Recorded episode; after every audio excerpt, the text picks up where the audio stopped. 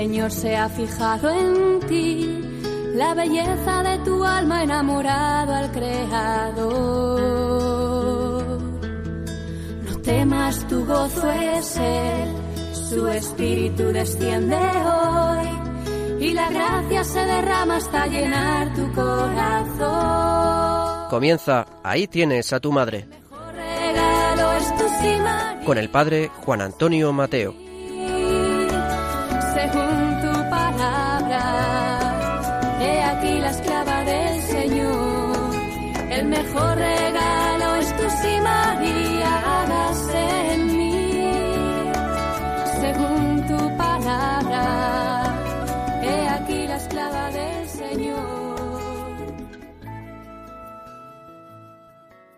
Muy queridos amigos, en este primer programa del año de gracia 2021, quiero compartir con vosotros en esta primera parte como tres pensamientos. El primero, explícitamente mariano, como no podía ser otro en nuestro programa, y es considerar a Santa María como Madre de Dios y Madre nuestra. El segundo pensamiento será sobre un nuevo año, cómo vamos a vivirlo de la mano de María. Y finalmente, un tercer y último pensamiento sobre las bendiciones que Dios quiere darnos en este año nuevo por medio de María y que nosotros queremos acoger en nuestra vida. Vamos pues al tema. En primer lugar, la consideración de Santa María, Madre de Dios. La Virgen María fue escogida para acoger el Salvador, para ser su madre.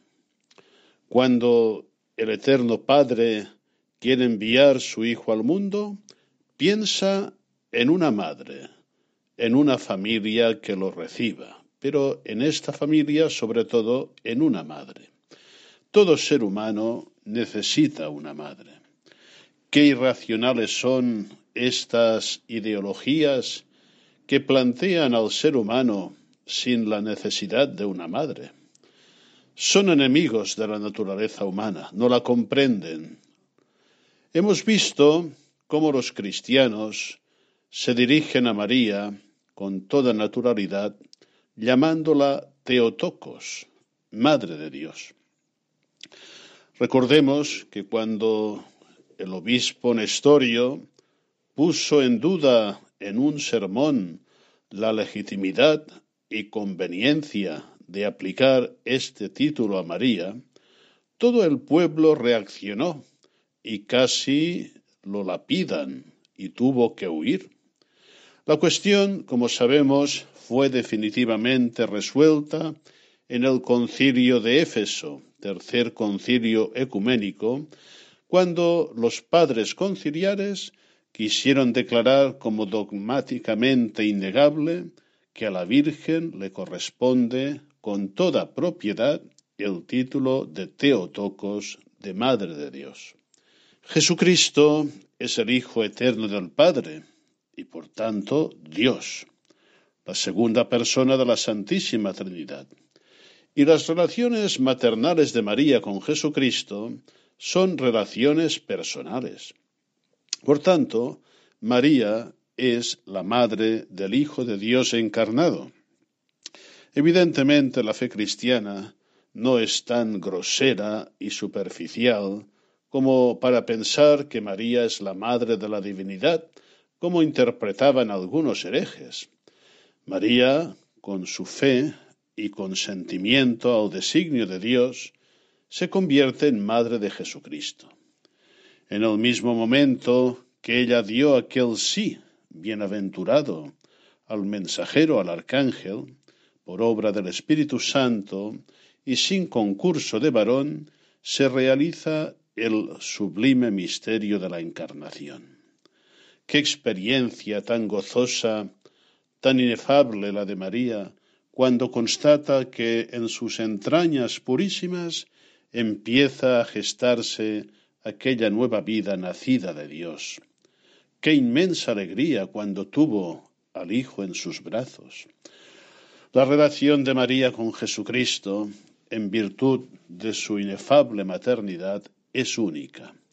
Y una vez el Hijo ha nacido por parte de María junto con José, empieza una misión tan propia de las madres, que consiste en educar, en hacer crecer a aquel niño para que se convierta en una persona de provecho. Como enseñaba San Juan Pablo II, mutilaríamos la comprensión de la maternidad de María si no tuviésemos en cuenta esta misión que ella tuvo como educadora de Hijo de Dios y en el hogar de Nazaret junto a ella San José. Los padres y madres de familia no realizan auténticamente su misión simplemente engendrando y llevando al mundo un hijo, sino que se realiza esta misión cuando se implican verdaderamente en su educación, trabajo paciente e imprescindible para que la persona pueda inserirse con éxito en la comunidad humana. María educa, a Jesucristo como una buena madre y lo enseñó a rezar, a conocer la tradición de su pueblo, le enseñó a vivir y a convivir. Y no hay ninguna duda que su huella queda marcada en la personalidad humana del Hijo de Dios. Qué oportunas son estas consideraciones, queridos amigos, en estos momentos en que tantos cuestionan la identidad y, sobre todo, la misión educadora de la familia. Hay cosas que solo se aprenden en casa, que solo pueden enseñar con su testimonio y con su ejemplo y con su vivencia los padres y madres de familia. Miremos pues hoy, contemplemos al iniciar la andadura de este año nuevo, esta belleza de la figura de María, Madre de Dios, educadora de Cristo que ella nos inspire en estos tiempos confusos para que hagamos las cosas bien como Dios quiere.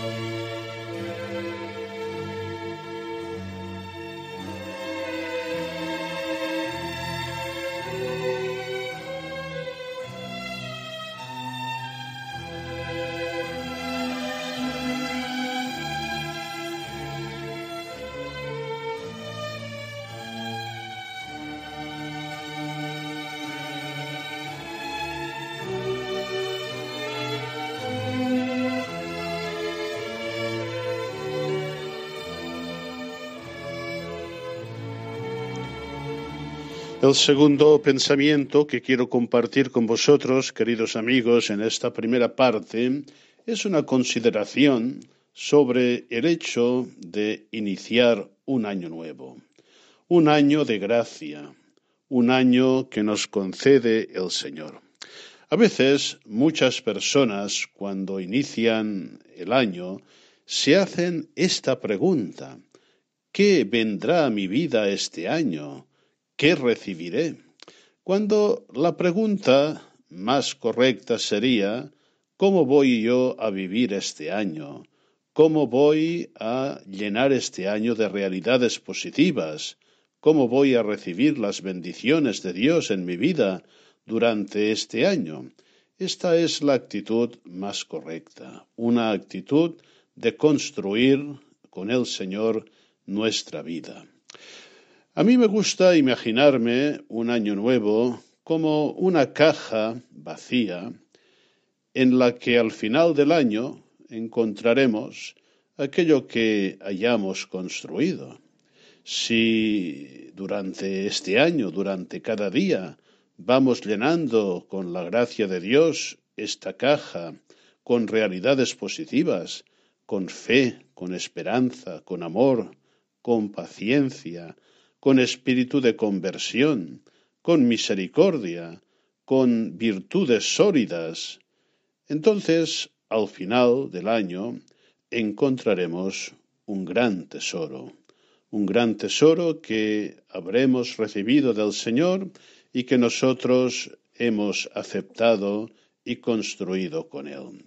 Por tanto, animémonos en iniciar este año nuevo a llenar nuestra vida de estas realidades positivas.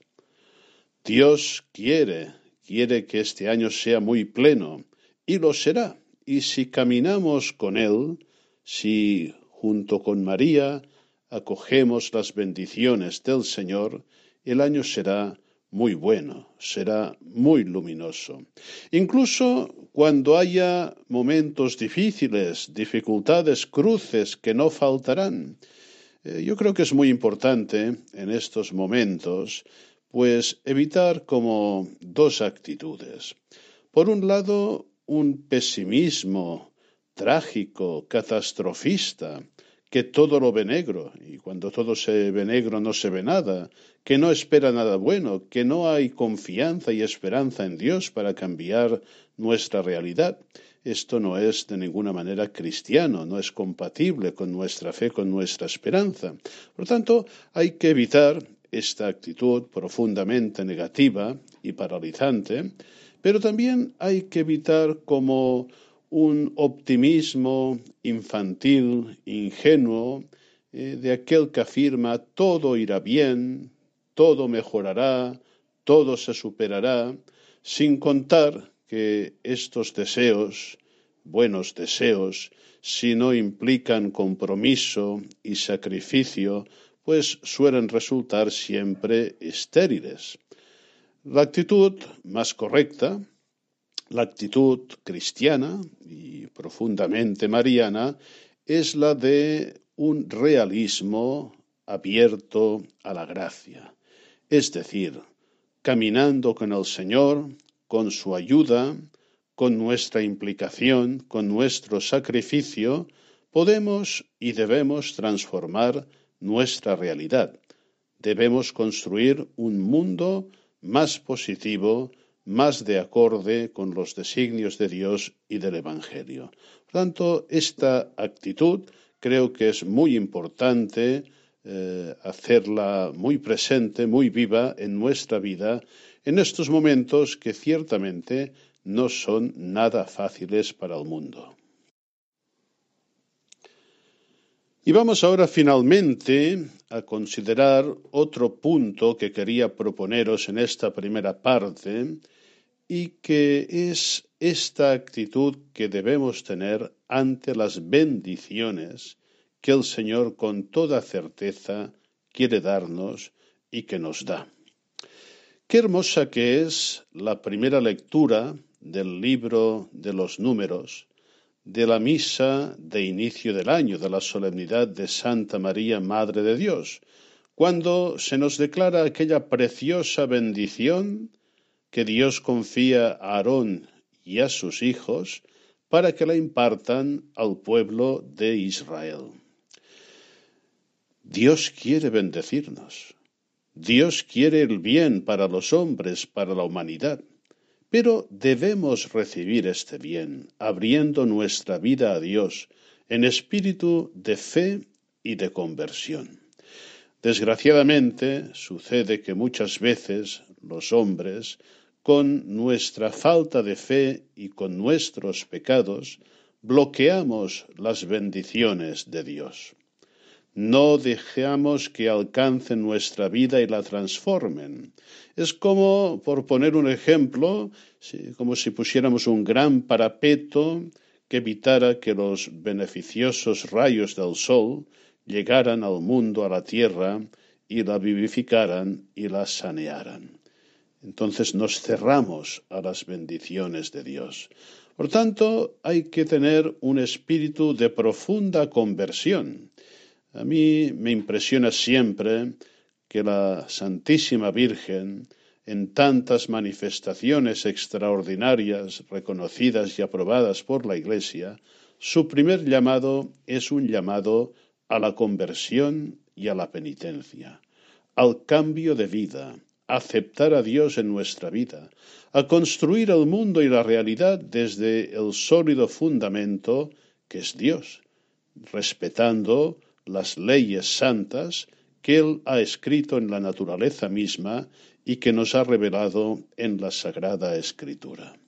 Por tanto, acoger estas bendiciones de Dios. Y la bendición más grande, la bendición suma, nos llega por María.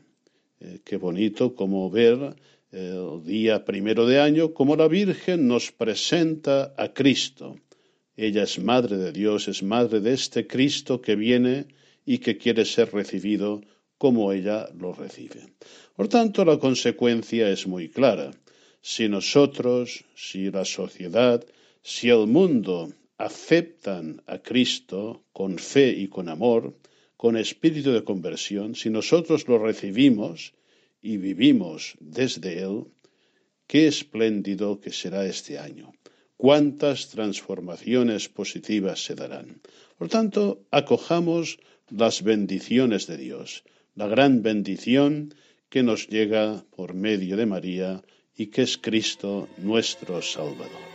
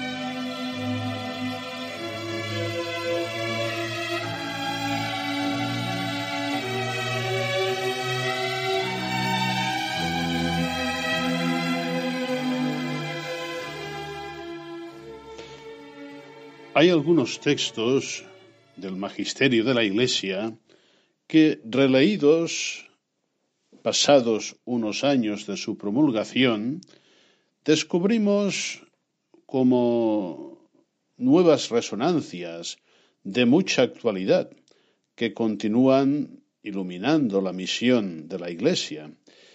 En esta segunda parte os vamos a ofrecer algunos textos de la primera exhortación apostólica del Papa Francisco sobre el anuncio del Evangelio en el mundo actual. Se trata de la exhortación Evangelii Gaudium, la alegría del Evangelio, y recogemos algunos retos eh, que el Papa en aquel año 2013 nos proponía afrontar y superar y que hoy vemos que continúa siendo muy necesario llevar a cabo esta acción. También algunos textos sobre la figura inspiradora de la Virgen María en esta misión permanente que es la nueva evangelización. Vamos pues a escuchar estos textos que nuestra colaboradora Guadalupe va a leer y desearía pues que la escucha de estos textos y su reflexión nos anime a todos a releer este importante documento del magisterio del Papa Francisco. No a la mundanidad espiritual. La mundanidad espiritual que se esconde detrás de apariencias de religiosidad e incluso de amor a la Iglesia es buscar en lugar de la gloria del Señor, la gloria humana y el bienestar personal. Es lo que el Señor reprochaba a los fariseos. ¿Cómo es posible que creáis, vosotros que os glorificáis unos a otros y no os preocupáis por la gloria que sólo viene de Dios? Es un modo sutil de buscar sus propios intereses y no los de Cristo. Toma muchas formas, de acuerdo con el tipo de personas y con los estamentos en los que se enquista por estar relacionada con el cuidado de la apariencia, no siempre se conecta con pecados públicos y por fuera todo parece correcto. Pero si invadiera la Iglesia sería infinitamente más desastrosa que cualquiera otra mundanidad simplemente moral. Esta mundanidad puede alimentarse especialmente de dos maneras profundamente emparentadas. Una es la fascinación del gnosticismo, una fe encerrada en el subjetivismo, donde sólo interesa una determinada experiencia o una serie de razonamientos y conocimientos que supuestamente reconfortan e iluminan, pero en definitiva el sujeto queda clausurado en la inmanencia de su propia razón o de sus sentimientos. La otra es el neopelagianismo autorreferencial y prometeico, de quienes en el fondo solo confían en sus propias fuerzas y se sienten superiores a otros por cumplir determinadas normas o por ser inquebrantablemente fieles a cierto estilo católico propio del pasado. Es una supuesta seguridad doctrinal o disciplinaria que da lugar a un elitismo narcisista y autoritario, donde en lugar de evangelizar, lo que se hace es analizar y clasificar a los demás, y en lugar de facilitar el acceso a la gracia, se gastan las energías en controlar. En los dos casos, ni Jesucristo ni los demás interesan verdaderamente. Son manifestaciones de un imanentismo antropocéntrico. No es posible imaginar que de estas formas desvirtuadas de cristianismo pueda brotar un auténtico dinamismo evangelizador. Esta oscura mundanidad se manifiesta en muchas actitudes aparentemente opuestas, pero con la misma pretensión de dominar el espacio de la Iglesia. En algunos hay un cuidado ostentoso de la liturgia, de la doctrina y del prestigio de la Iglesia, pero sin preocuparles que el Evangelio tenga una real inserción en el pueblo fiel de Dios y en las necesidades concretas de la historia. Así la vida de la Iglesia se convierte en una pieza de museo o en una posesión de pocos. En otros, la misma mundanidad espiritual se esconde detrás de una fascinación por mostrar conquistas sociales y políticas, o en una vanagloria ligada a la gestión de asuntos prácticos, o en un embeleso por las dinámicas de autoayuda y de realización autorreferencial. También puede traducirse en diversas formas de mostrarse a sí mismo en una densa vida social llena de salidas, reuniones, cenas, recepciones, o bien se despliega en un funcionalismo empresarial cargado de estadísticas, planificaciones y evaluaciones, donde el principal beneficiario no es el pueblo de Dios, sino la Iglesia como organización. En todos los casos, no lleva el sello de Cristo encarnado, crucificado y resucitado. Se encierra en grupos elitistas, no sale realmente a buscar a los perdidos, ni a las inmensas multitudes sedientas de Cristo. Ya no hay fervor evangélico, sino el disfrute espurio de una autocomplacencia egocéntrica.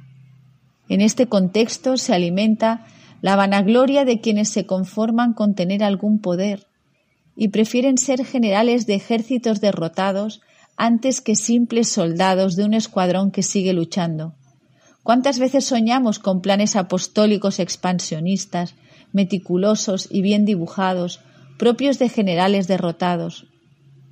Así negamos nuestra historia de Iglesia, que es gloriosa por ser historia de sacrificios, de esperanza, de lucha cotidiana, de vida deshilachada en el servicio de constancia en el trabajo que cansa, porque todo trabajo es sudor de nuestra frente.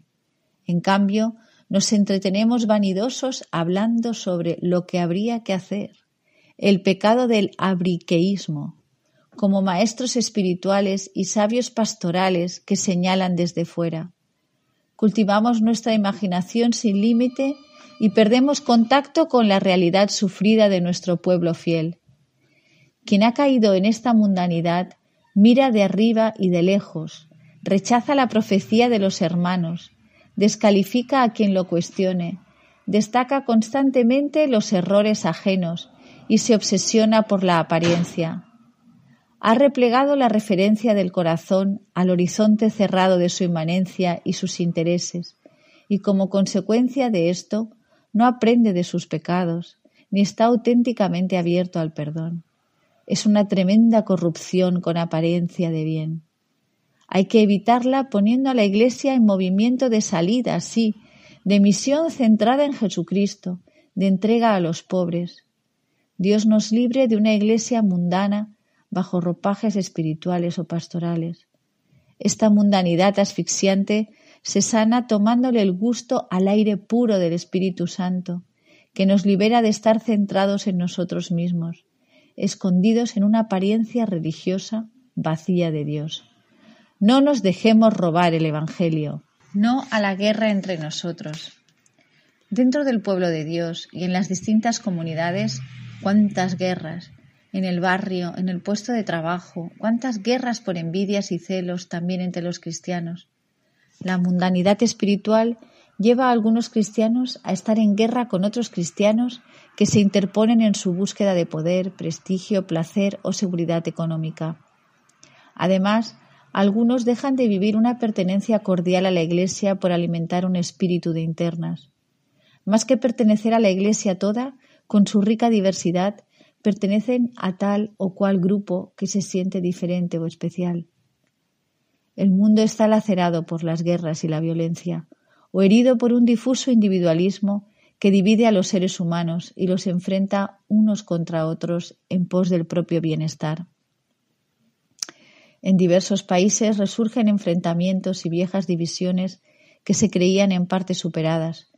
A los cristianos de todas las comunidades del mundo quiero pediros especialmente un testimonio de comunión fraterna, que se vuelva atractivo y resplandeciente, que todos puedan admirar cómo os cuidáis unos a otros, cómo os dais aliento mutuamente y cómo os acompañáis.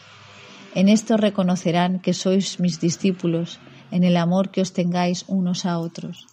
Es lo que con tantos deseos pedía Jesús al Padre, que sean uno en nosotros, para que el mundo crea. Atención a la tentación de la envidia. Estamos en la misma barca y vamos hacia el mismo puerto. Pidamos la gracia de alegrarnos con los frutos ajenos que son de todos.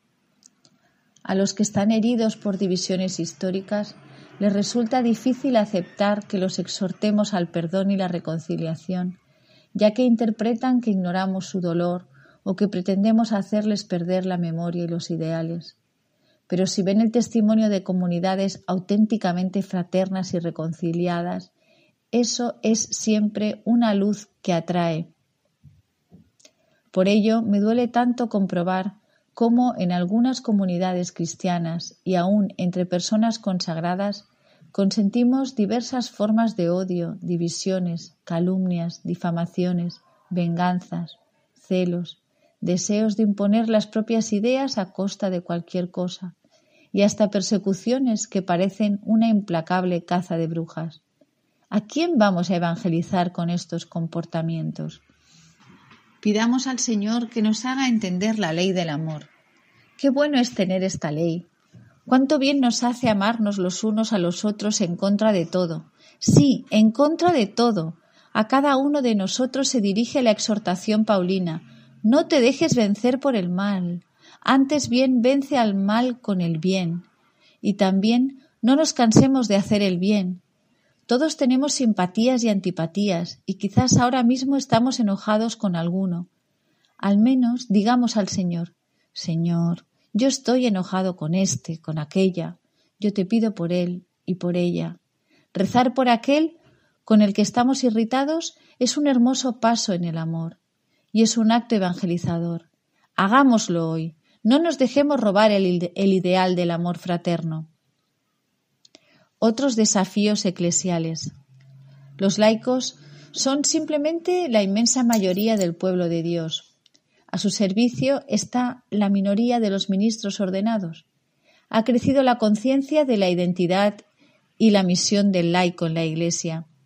Se cuenta con un numeroso laicado, aunque no suficiente, con arraigado sentido de comunidad y una gran fidelidad en el compromiso de la caridad, la catequesis, la celebración de la fe. Pero la toma de conciencia de esta responsabilidad laical que nace del bautismo y de la confirmación no se manifiesta de la misma manera en todas partes. En algunos casos, porque no se formaron para asumir responsabilidades importantes, en otros por no encontrar espacio en sus iglesias particulares para poder expresarse y actuar a raíz de un excesivo clericalismo que los mantiene al margen de las decisiones.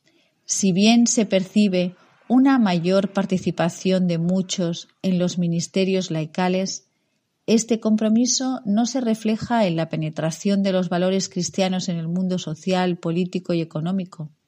Se limita muchas veces a las tareas intraeclesiales, sin un compromiso real por la aplicación del Evangelio a la transformación de la sociedad.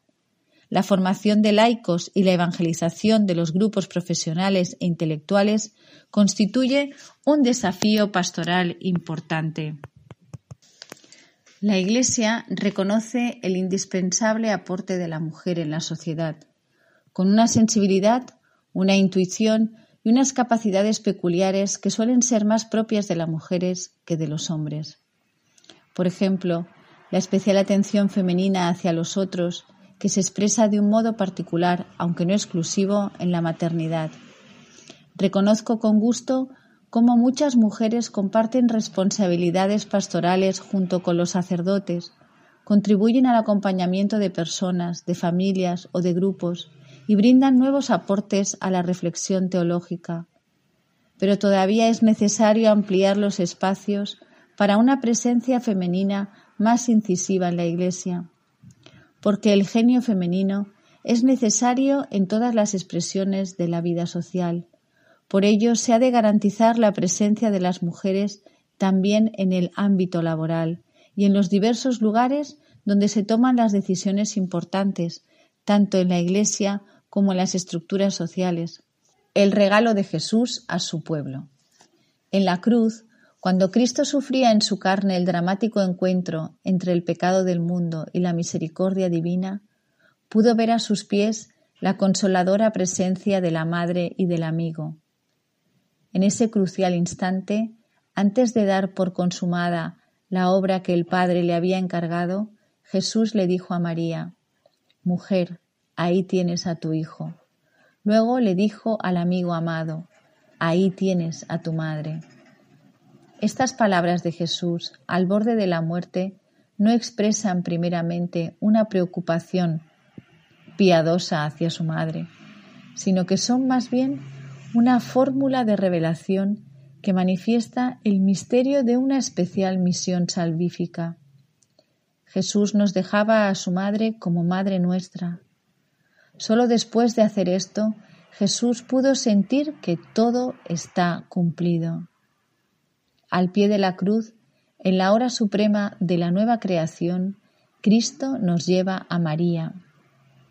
Él nos lleva a ella, porque no quiere que caminemos sin una madre, y el pueblo lee en esa imagen materna todos los misterios del Evangelio.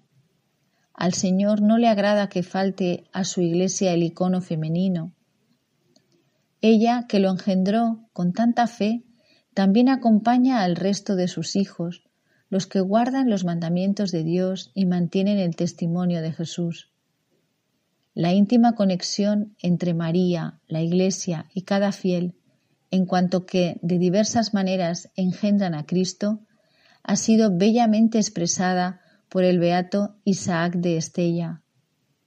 En las escrituras divinamente inspiradas, lo que se entiende en general de la Iglesia, Virgen y Madre se entiende en particular de la Virgen María. También se puede decir que cada alma fiel es esposa del Verbo de Dios, Madre de Cristo, hija y hermana, Virgen y Madre fecunda. Cristo permaneció nueve meses en el seno de María, permanecerá en el tabernáculo de la fe de la Iglesia hasta la consumación de los siglos, y en el conocimiento y en el amor del alma fiel por los siglos de los siglos. María es la que sabe transformar una cueva de animales en la casa de Jesús, con unos pobres pañales y una montaña de ternura. Ella es la esclavita del Padre que se estremece en la alabanza. Ella es la amiga siempre atenta para que no falte el vino en nuestras vidas. Ella es la del corazón abierto por la espada, que comprende todas las penas. Como madre de todos, es signo de esperanza para los pueblos que sufren dolores de parto hasta que brote la justicia.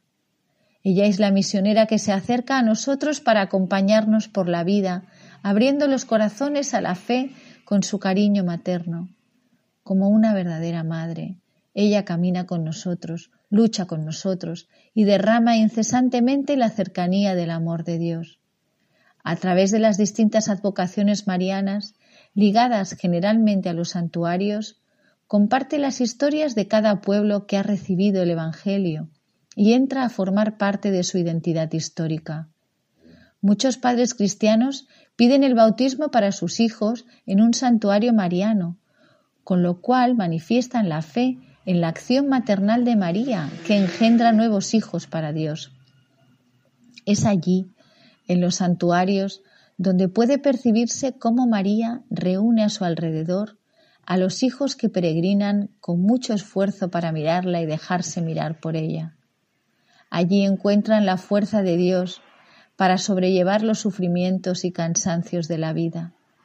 Como a San Juan Diego, María les da la caricia de su consuelo maternal y les dice al oído, No se turbe tu corazón, no estoy yo aquí, que soy tu madre.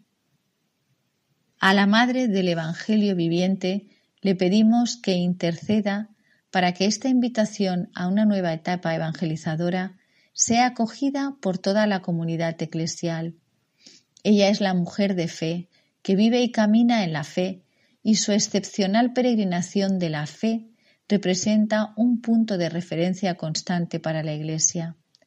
Ella se dejó conducir por el Espíritu en un itinerario de fe hacia un destino de servicio y fecundidad. Nosotros hoy fijamos en ella la mirada para que nos ayude a anunciar a todos el mensaje de salvación y para que los nuevos discípulos se conviertan en agentes evangelizadores. En esta peregrinación evangelizadora no faltan las etapas de aridez, ocultamiento y hasta cierta fatiga, como la que vivió María en los años de Nazaret, mientras Jesús crecía. Este es el comienzo del Evangelio, o sea, de la buena y agradable nueva. No es difícil, pues, notar en este inicio una particular fatiga del corazón, unida a una especie de noche de la fe, usando la expresión de San Juan de la Cruz como un velo a través del cual hay que acercarse al invisible y vivir en intimidad con el misterio, pues de este modo María durante muchos años permaneció en intimidad con el misterio de su Hijo y avanzaba en su itinerario de fe. Hay un estilo mariano en la actividad evangelizadora de la Iglesia, porque cada vez que miramos a María volvemos a creer en lo revolucionario de la ternura y del cariño, en ella vemos que la humildad y la ternura no son virtudes de los débiles, sino de los fuertes, que no necesitan maltratar a otros para sentirse importantes. Mirándola descubrimos que la misma que alababa a Dios porque derribó de su trono a los poderosos y despidió vacíos a los ricos, es la que pone calidez de hogar en nuestra búsqueda de justicia es también la que conserva cuidadosamente todas las cosas meditándolas en su corazón. María sabe, sabe, reconocer las huellas del Espíritu de Dios en los grandes acontecimientos y también en aquellos que parecen imperceptibles. Es contemplativa del misterio de Dios en el mundo, en la historia y en la vida cotidiana de cada uno y de todos. Es la mujer orante y trabajadora en Nazaret y también es Nuestra Señora de la Prontitud, la que sale de su pueblo para auxiliar a los demás sin demora. Esta dinámica de justicia y ternura, de contemplar y caminar hacia los demás, es lo que hace de ella un modelo eclesial para la evangelización. Le rogamos que con su oración maternal nos ayude para que la Iglesia llegue a ser una casa para muchos, una madre para todos los pueblos, y haga posible el nacimiento de un mundo nuevo. Es el resucitado quien nos dice, con una potencia que nos llena de inmensa confianza y de firmísima esperanza, yo hago nuevas todas las cosas. Con María avanzamos confiados hacia esta promesa y le decimos, Virgen y Madre mía, tú que movida por el Espíritu acogiste al Verbo de la vida en la profundidad de tu humilde fe, totalmente entregada al Eterno, ayúdanos a decir nuestro sí ante la urgencia más imperiosa que nunca de hacer resonar la buena noticia de Jesús.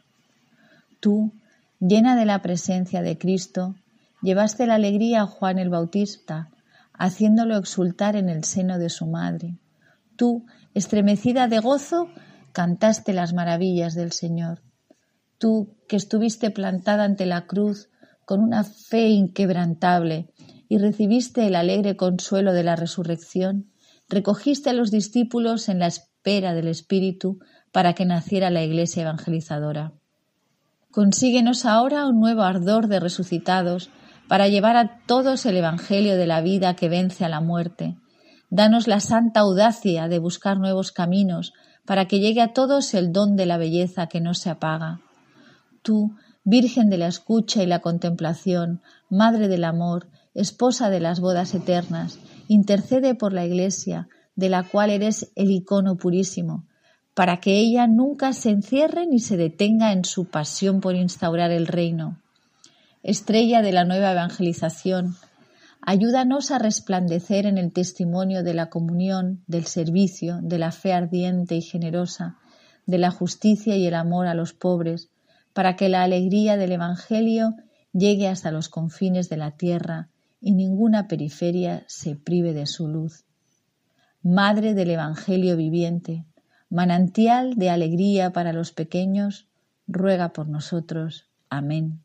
Aleluya. Seguro que todos recordamos la frase del Evangelio que hemos escuchado estos días navideños pasados. María conservaba todos estos recuerdos en su corazón y los meditaba. Es decir, María, su vida, los acontecimientos que vive, los lleva continuamente a Dios, esto es, los pasa por la oración y la meditación. Por esto, en esta última parte del programa, os invito también a rezar, a meditar, y vamos a hacerlo con un buen guía. Se trata de un texto del libro tantas veces mencionado a Jesús por María, Escenas Marianas, de don José Antonio Loarte. Espero que esta reflexión que Guadalupe ahora va a leer pausadamente nos sirva para meditar, para llevar nuestra experiencia de vida a Dios, para que sea constantemente transfigurada por la fe. Madre Virginal. Es buen día para decir piropos a la Virgen. Bendita eres y venerable, Virgen María, pues sin menoscabo de tu integridad virginal te has hallado Madre del Salvador, Virgen Madre de Dios, el que no abarca los cielos, hecho hombre, se ha encerrado en tu seno.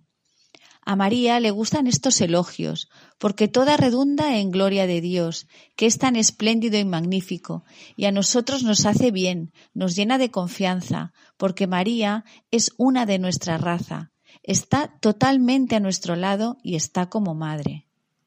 Qué admirable intercambio. El creador del género humano tomando un cuerpo animado, se dignó nacer de la Virgen, y naciendo sin concurso de varón, nos comunicó su divinidad. Esta es la otra cara del misterio. María es madre y virgen. De modo poético, la liturgia le dirige estas palabras. Como la zarza que vio Moisés ardía sin consumirse, así hemos conocido tu gloriosa virginidad. Oh Madre de Dios, intercede por nosotros. La virginidad perpetua de María antes del parto, en el parto y después del parto es un dogma definido por la Iglesia desde los primeros siglos, verdad de fe que desgraciadamente muchos niegan en la actualidad. Como reza un epitafio de la Basílica de San Pedro, partus et integritas discordes tempore longo, virgines in gremio federa pacis abet el parto y la integridad, discordes por largo tiempo, hicieron paces en el seno de la Virgen. La virginidad de María es una señal que Dios quiso dar al mundo acerca de la encarnación de su Hijo. La fiesta de hoy se instauró en el siglo IV para contrarrestar los excesos paganos en las fiestas del Año Nuevo, las Saturnales, las calendas de enero en honor de Saturno se quiso exaltar precisamente la maternidad virginal de María y se instauró incluso un ayuno que duraba del 1 al 3 de enero para derrotar las costumbres de los gentiles. Yo soy la madre del amor hermoso, del temor, de la ciencia y de la santa esperanza. Lecciones que nos recuerda hoy Santa María, lección de amor hermoso, de vida limpia, de un corazón sensible y apasionado, para que aprendamos a ser fieles al servicio de la Iglesia. No es un amor cualquiera este, es el amor. Aquí no se dan traiciones, ni cálculos, ni olvidos. Un amor hermoso, porque tiene como principio y como fin el Dios tres veces santo, que es toda la hermosura y toda la bondad y toda la grandeza. Pero se habla también de temor. No me imagino más temor que el de apartarse del amor, porque Dios nuestro Señor no nos quiere apocados, timoratos o con una entrega anodina. Nos necesita audaces, valientes, delicados. El temor que nos recuerda el texto sagrado nos trae a la cabeza aquella otra queja de la Escritura. Busqué al amado de mi alma, lo busqué y no lo hallé. Esto puede ocurrir si el hombre no ha comprendido hasta el fondo lo que significa amar a Dios. Sucede entonces que el corazón se deja arrastrar por cosas que no conducen al Señor y como consecuencia lo perdemos de vista. Otras veces quizá es el Señor el que se esconde. Él sabe por qué. Nos anima entonces a buscarle con más ardor y cuando lo descubrimos exclamamos gozosos, le así y ya no lo soltaré. Qué buen momento para dirigirnos a la Madre de Dios y siempre Virgen, pidiéndole la limpieza de vida de todos los cristianos y de todos los hombres. A ti, que eres la hermosura de las vírgenes y la Madre del amor hermoso, te suplicamos en este día primero del nuevo año por la pureza de nuestros corazones, condición indispensable para gozar de la visión de Dios por la inocencia de las almas de los niños, por la pureza de los jóvenes y el amor siempre fiel de los esposos, abiertos a la transmisión de la vida. En nuestros días se habla mucho de ecología, de purificación del ambiente físico, de los peligros de la contaminación, de las temidas mareas negras. Pero pocos son los que se preocupan de una ecología moral, donde el hombre pueda vivir como hombre y como hijo de Dios, y en un ambiente permisivo y claramente agresivo, como es el que se respira en la sociedad actual, en el que se ridiculiza la virtud de la castidad a través de los medios audiovisuales y de comunicación, no hemos de tener miedo a vivir contra las opiniones de moda y las propuestas que se oponen a la ley de Dios. Dios te salve María, llena eres de gracia, el Señor es contigo, bendita tú eres entre todas las mujeres, y bendito es el fruto de tu vientre. Ayúdanos a anunciar al mundo la buena nueva sobre la pureza de corazón, y con el ejemplo de nuestra vida limpia, transmitir el mensaje de la civilización del amor. Como las circunstancias son adversas, generalización del clima de sensualidad, falta de formación, pérdida del sentido del pecado, y las tentaciones son abundantes, protégenos de los peligros. Por nuestra parte, procuraremos poner los medios para evitar las ocasiones de pecado, para mantenernos vigilantes en esta materia tan pegajosa, para adquirir una conciencia recta y delicada que sepa corregir en su raíz las posibles desviaciones. Madre de la Iglesia y de cada uno de nosotros. Aquí tienes a tu madre. Estas palabras tienen un valor de testamento y dan al mundo una madre. Desde ese momento, la Madre de Dios se ha convertido también en nuestra madre. En aquella hora en que la fe de los discípulos se agrietaba por tantas dificultades, la Madre de Dios los fortaleció y los defendió en todas sus luchas. Hacemos nuestra la oración para después de la comunión. Señor, que estos sacramentos celestiales que hemos recibido con alegría sean fuente de vida eterna para nosotros, que nos gloriamos de proclamar a la siempre Virgen María como Madre de tu Hijo y Madre de la Iglesia. Y nada más por hoy, queridos amigos. Que la Virgen María nos acompañe en esta andadura del nuevo año, nos ilumine, nos guíe, nos proteja cada día del mismo y nos haga llegar con salud del alma y del cuerpo al final del mismo para gloria de Dios. Hasta muy pronto, si Dios quiere. Hasta el próximo programa.